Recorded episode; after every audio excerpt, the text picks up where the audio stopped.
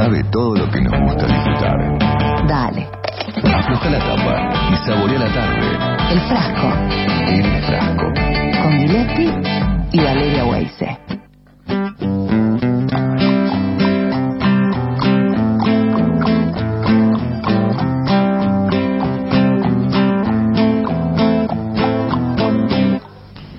Bien, 16, 4 minutos, estamos aquí en el Frasco, en Radio Provincia. Vamos a conversar con un maestrazo de la música. Eh, me encanta poder hablar con él, con Bernardo Baraj, nada más ni nada menos, saxofonista, músico integral, canta, toca el piano. Hola, Bernardo, ¿cómo estás? Gillespie y Valeria Weiss estamos aquí, y también Quique. ¿Qué tal? ¿Cómo andan ustedes? Gracias por el llamado. Bienvenido, Bernardo, el gustazo de tenerte. ¿Cómo estás vos? ¿Cómo estás transitando esta, estos tiempos extraños, no? Este, encerrado, no encerrado, ¿cómo la llevas? Bueno, gracias Valeria. Sí, eh, bastante encerrado en realidad. Sobre todo ahora con este nuevo rebrote, digamos que hubo que, este, digamos, eh, incentivar los cuidados y, y bueno, eh, trato de salir lo menos posible. qué sé yo. Eh, en toda esta etapa previa, de a poquito uno se fue aflojando. Sí, a tener un poco más de actividad, este, hice algunos shows presenciales, no muchos, un par nomás, pero bueno, ahora nuevamente eh, tranquilo en casa. ¿Te vacunaron? Sí, ya me vacunaron con la primera dosis, este, y bueno, esperando la segunda. Eh, ¿Cómo, te retrotraigo un año para atrás, cómo te agarró? Fue muy sorpresivo para todos lo de la pandemia, eh, de un día para otro cambió el mundo. ¿En qué etapa te agarró de tu vida esa situación? Mira, en una etapa que parecía como muy floreciente, porque el 2020 iba a ser un año que después de muchos años de, de, digamos, un estándar tipo remada, digamos, Sí. este, aparecía, aparecía un año, como te digo, muy floreciente, como les cuento, porque eh, tenía, a- acababa de sacar dos discos nuevos, uno de tango, que se llama Tu Alegre Corazón, y uno grabado en vivo con mi trío de jazz. Siempre sacar discos nuevos implica una posibilidad de presentación, es un motivo de, de mover un poco la cosa. Y junto con eso, eh, eh, teníamos la celebración de Alma y Vida, que eran los 50 años de Alma y Vida. Claro. Alma y Vida se formó en el 70, o sea, eran los 50 años de Alma y Vida, y además teníamos los 35 años del trío Vitale Barán González, que teníamos una gira nacional ya programada. Sí, que, que eso fue, digamos, después si, si tenemos un ratito me gustaría puntualizar en ese trío en particular Sí. como fenómeno de la música instrumental en la Argentina, con llenaban el Luna Park, fue un delirio toda esa época. La verdad que sí, fue muy especial, sí. Y, y bueno, y te agarra, tuviste que cancelar todo directamente. Y sí, así fue. Y- De, de, de todo a la nada. ¿Y, ¿Y cómo te pegó en lo personal, viste? Porque hay un- yo he hablado con un montón de músicos y algunos los anuló, quedaron ahí medio knockout, otros se re- regeneraron esa energía, la convirtieron en algo de creativo y empezaron a, generar nuevas cosas, a componer, a grabar. ¿Cómo, cómo te agarró? Sí, yo traté de, no bajar la guardia, yo, digamos, siempre fui como muy este, consecuente con mis actividades y, sobre todo con la cosa de mantenerme con, en forma estudiando, digamos, con mis instrumentos, eh, ahora como una, como una rutina nueva, la del canto, la de vocalizar, la de pasar el repertorio de canciones que tengo, de tangos y todo eso, y estudiar mis instrumentos de viento, que son el saxo tenor, el saxo soprano y la flauta. Esa rutina, por supuesto, la que la sigo manteniendo y, y de alguna manera, bueno, el hecho de... Yo en general, eh, ya antes de la pandemia, les cuento, soy un tipo muy casero, porque yo vivo en Barracas, en un barrio muy tranquilo, me gusta mucho estar en mi casa, que es mi lugar de trabajo Sí. donde y donde además recibía a mis alumnos Mm. y bueno algunos de ellos pasaron a, a- a- a la cosa virtual digamos este y, y en general en ese sentido mi vida no cambió mucho. Bernardo, ¿y, y el tango está en vos desde siempre? Sí, sí, sí, desde siempre, sí. Sí. Sí, Sí, el tango está en, mí desde siempre porque yo soy de la década del 40, o sea, cuando Sí. yo era chico, lo que sonaba en la calle y en mi casa, en la radio y en el barrio, la música de, de- de- de- del barrio era el tango, ¿no? La gente cantaba, silbaba tangos, bailaba tangos, yo recuerdo a mis mayores bailando tangos y, y lógicamente todo eso, pese a que después me sentí fascinado por el jazz, Sí, claro. y a raíz de eso empecé a estudiar mis instrumentos de viento, pero el tango siempre estuvo dentro de mí. Ah. Me, me imagino que el, que el jazz en los 60 y después ya metido también un poco en el rock. Sí, claro, en los 70 ya ingresé, bueno, ya antes, en los 60 ya había trabajado con, con Sandro, que, que tenía mucho que ver con el rock, Sí, lógicamente. señor. Mi primer trabajo profesional fue con otro, una suerte de émulo de, de, de Chavi Checker, no sé si se acuerdan de Chavi Ah, Checker. sí. Bueno, había un émulo Sí. de Chavi Checker local que era Jackie, que grababa en la CBS y que también hacía rock y bueno, yo trabajaba con él y trabajé con Sandro mucho tiempo en su época más rockera, digamos. Claro, los comienzos de él, ¿no? De- Sí, después que se separó de los de Fuego, antes de que empiece su etapa más baladística, yo trabajé con él eh, casi cuatro años. Eh, Me gustaría preguntarte algo que es más de chusma que de otra cosa, pero ese mundo de Sandro siempre fue un mundo inaccesible para el- Para para, todos casi, con esa casa que con murallones y que nadie sabía que cómo vivía él, había muchas fantasías de que si tenía tantos autos o tantas cosas. ¿Pudiste ingresar ahí al, al mundo de él en Banfield? Sí, bueno, yo cuando ingresé al- a su mundo en Banfield ya no era porque eh, eh, tenía vínculo musical en el sentido que yo ya hacía muchos años que había dejado de ser músico acompañante de él.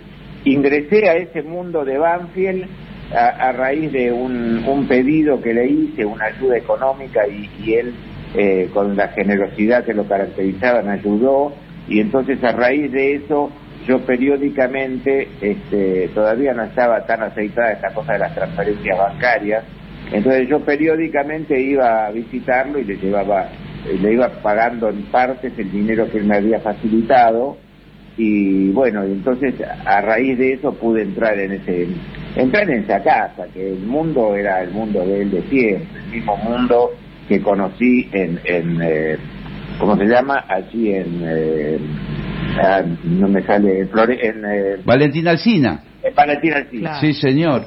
O Y- sea que conociste a Roberto Sánchez, el que te prestó guita es Roberto Sánchez, más que Sí. Sandro, ¿no? El, el hombre. No, claro, sí, Ah. sí, una, persona maravillosa, Roberto, era un gran tipo, muy generoso, muy amigo de sus amigos.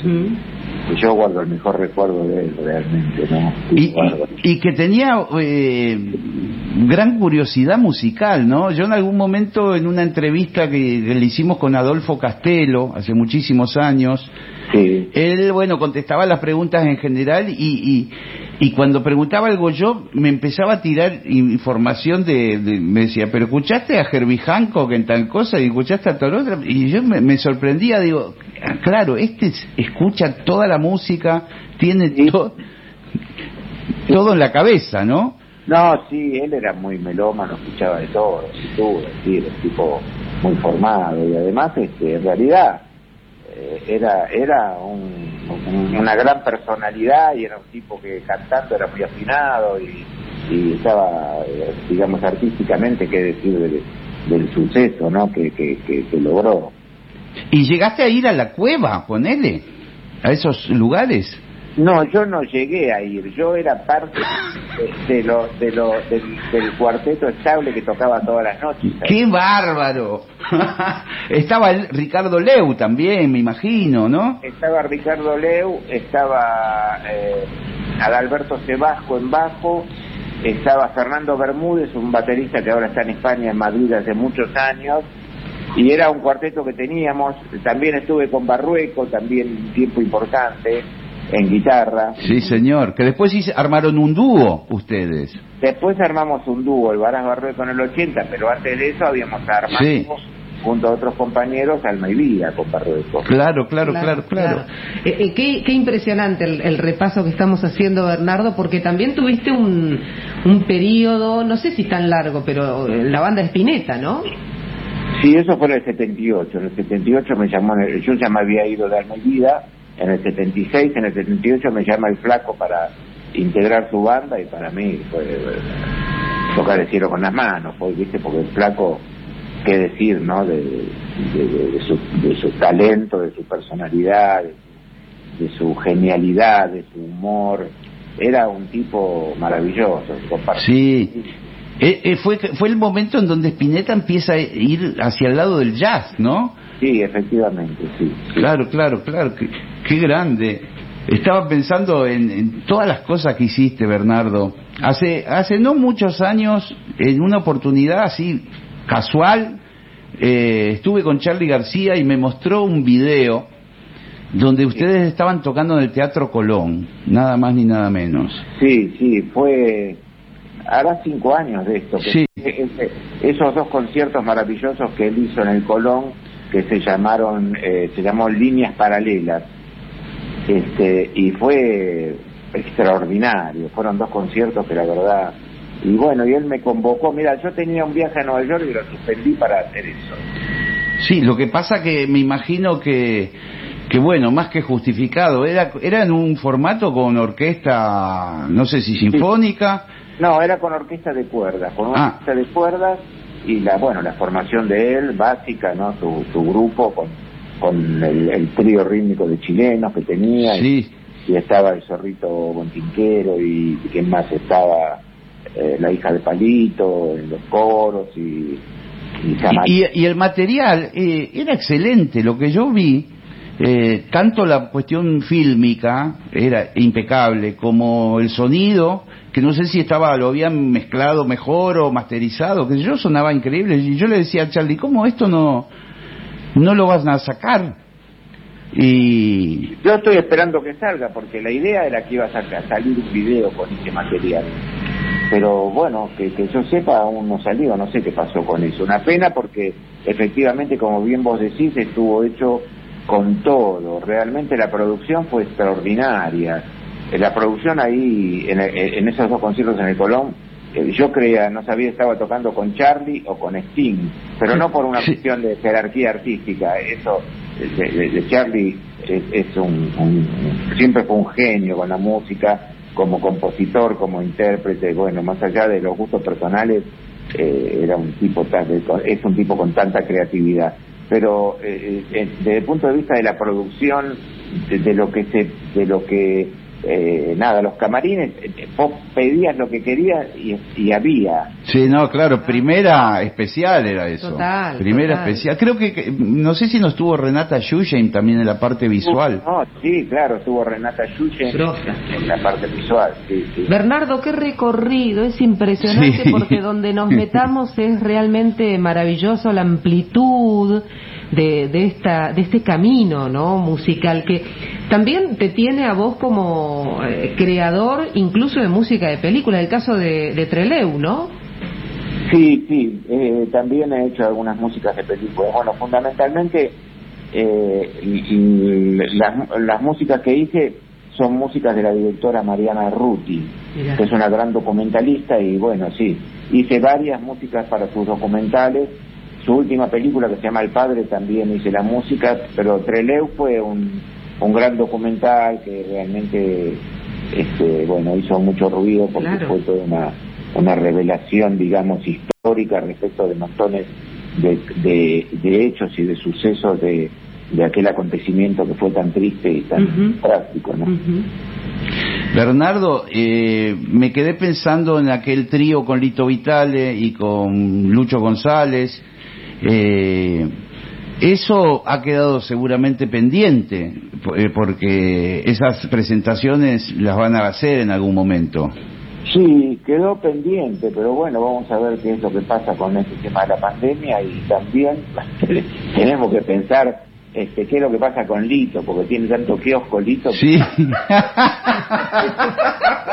no para de laburar, ¿eh? Qué Ah, cosa. es tremendo, sí, así que bueno, veremos qué pasa con él. Bueno, a nosotros nos alegra mucho. El Lito es uno de los pocos que tienen espacio en la TV pública ahí sobre el final de la programación, hay que decirlo, ¿no? Sí, Este, sí, y que está muy verdad, bueno porque siempre es música. lugar, Es música tocada por músicos, Sí. regrabada eh, en vivo tocando, Sí. y eso, eso sigue siendo una Maravilla. Está bueno, Bernardo, porque no hay tantos programas, viste, en la TV pública, sobre todo, que podamos, este, en la TV abierta, quiero decir, que podamos disfrutar, ¿no? seguro, no, seguro, el programa de él y después el programa de Dinamo, de, de- Sí, este, que se llama Unísono. Unísono. Está Muy bueno, este, pero no, no, no hay, la No verdad hay, que no no. hay. Claro. qué grande, Bernardo. Estaba Sí. pensando también en que muchos de tus hijos han salido músicos excelentes. Eh, algo bien habrás hecho, mi querido. ¿eh? Eh, espero que sí. Sí, sí, cómo. Qué maravilla. Por fortuna, dos de mis hijos son músicos. Marcelo, que toca muy bien la batería, y- Sí, señor. y Mariana, que, que ha hecho una carrera también como percusionista y como cantante muy muy destacada. ¿no? ¿Y que, y que mm, se, se ha radicado en el noroeste a vivir? Sí, sí, vive en Salta ya hace muchos años. sí, se- se- se casó allá, tiene una hija, este, y sí, porque ella en realidad siempre fue muy admiradora y, y, eh, como muy consecuente con, con la cosa del folclore, de norteño, y ella viajaba mucho para brevar, digamos, allá eh, de las copleras y es muy amiga de, de- de gente de los pueblos y, y, en, y- y en esos recorridos que hacía, este, bueno, conoció a alguien en Salta y se casaron y se quedó a vivir allá. Mira. Bueno, eh, Bernardo, qué, qué lindo compartir estos minutos con vos, che, conversar un rato. Bueno, bueno, Gillespie, sí, la verdad que sí. Mira, eh, mientras hablo con vos, digo, ¿le pregunto o no le pregunto? Porque tengo la duda que estoy hablando con el Gillespie trompetista. Sí, sí, Obvio. sí, que con el Guirepe trompetista que estuvimos en Montegrande, muy cerca de mi casa, que Estuvimos charlando en Montegrande, pero de- decía, cuando me conecten debía reconocer la voz. Sí, este, lamentablemente por una cosa, por otra nunca nos podemos to- tomar un café Sí, sí, se tranquilo, pero ya lo haremos, mi querido Bernardo. No, me parecía que eras vos, pero no tenía la certeza. Sí, so- soy yo. El mismo. Sí, el mismo, bueno, doble, doble, doble alegría entonces de Gillespie, la verdad que, que bueno, me alegro además que estén haciendo un programa ahí. Sí. Sí. Nosotros también. Y nosotros nos, nos alegramos y, Estamos chochos. y estamos chochos de poder hacer un programa donde hablamos con músicos, con actores, con Claro. escritores, con gente de la cultura de la provincia de Buenos Aires y de todos lados. Y, me imagino que sí, sí, sí. y hacer este tipo de programas nos encanta también. Claro, claro que sí. Un- Cuídate mucho, Bernardo. Esperemos la segunda dosis de vacunas y Vamos. podamos salir a tocar por todos lados. Abrazo enorme. Bueno, Valeria y Gillespie, muchas gracias. Fuerte abrazo, viejo. un abrazo, Bernardo. Bueno, hasta la próxima. Chao, chao. Bernardo Baraj, qué músico, qué trayectoria, son de- Gigantes. sí, son gigantes. Hay un, pu- hay un puñado de músicos aquí que Enorme. el- eh, enorme de esta trayectoria, de este nivel, y uno de ellos es Bernardo Baraj. Y nada nos dimos nada el gustazo de charlar con él.